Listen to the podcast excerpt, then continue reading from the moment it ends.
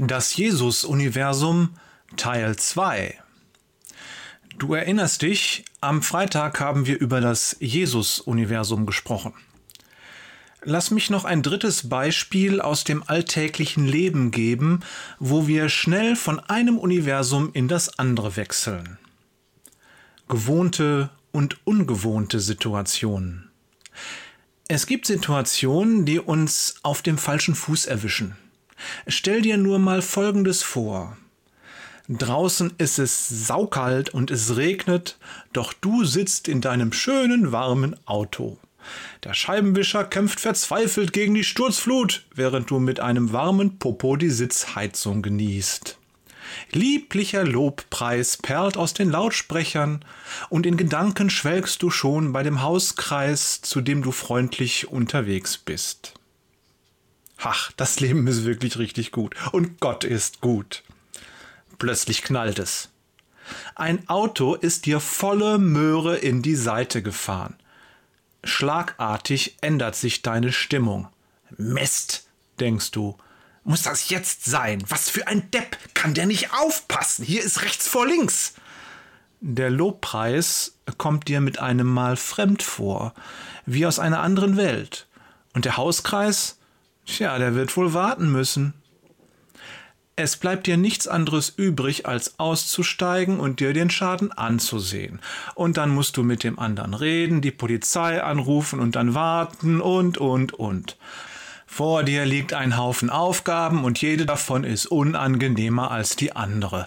Dir schaudert schon bei dem Gedanken daran. Äh. Und ehe du dich versiehst, bist du in einem anderen Universum. Die Welt hat deine Gedanken von Jesus weggerissen.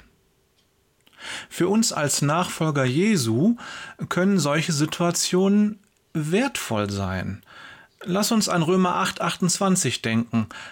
Eines aber wissen wir, alles trägt zum Besten derer bei, die Gott lieben.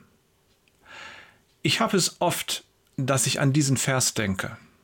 Oder genauer gesagt, dass der Heilige Geist mich an diesen Vers erinnert. Solche Situationen wie die, die wir gerade virtuell erleben durften, führen uns deutlich vor Augen, wo wir im Glaubensleben stehen und wo wir noch um Veränderung beten dürfen.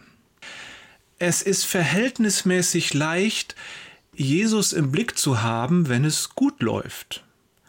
Und es erfordert Übung, den Blick auf Jesus zu richten, wenn es nicht gut läuft.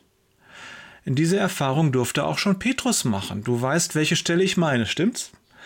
In Matthäus 14, Verse 29 bis 32 beschreibt uns die Bibel, wie schnell wir zweifeln und vergessen. Petrus läuft auf dem Wasser, weil Jesus es sagt.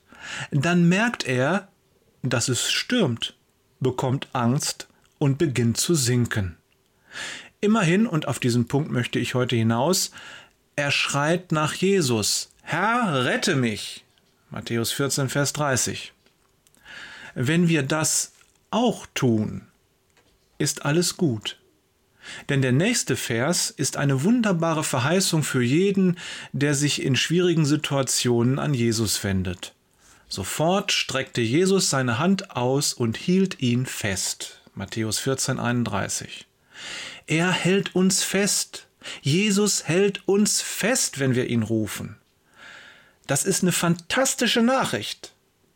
Tatsächlich ist sie so fantastisch, dass ich für heute enden möchte. Lass diese Aussage auf dich wirken. Jesus hält dich fest, wenn du ihn rufst. Morgen geht es weiter. Ich habe noch einiges zu diesem Thema in petto.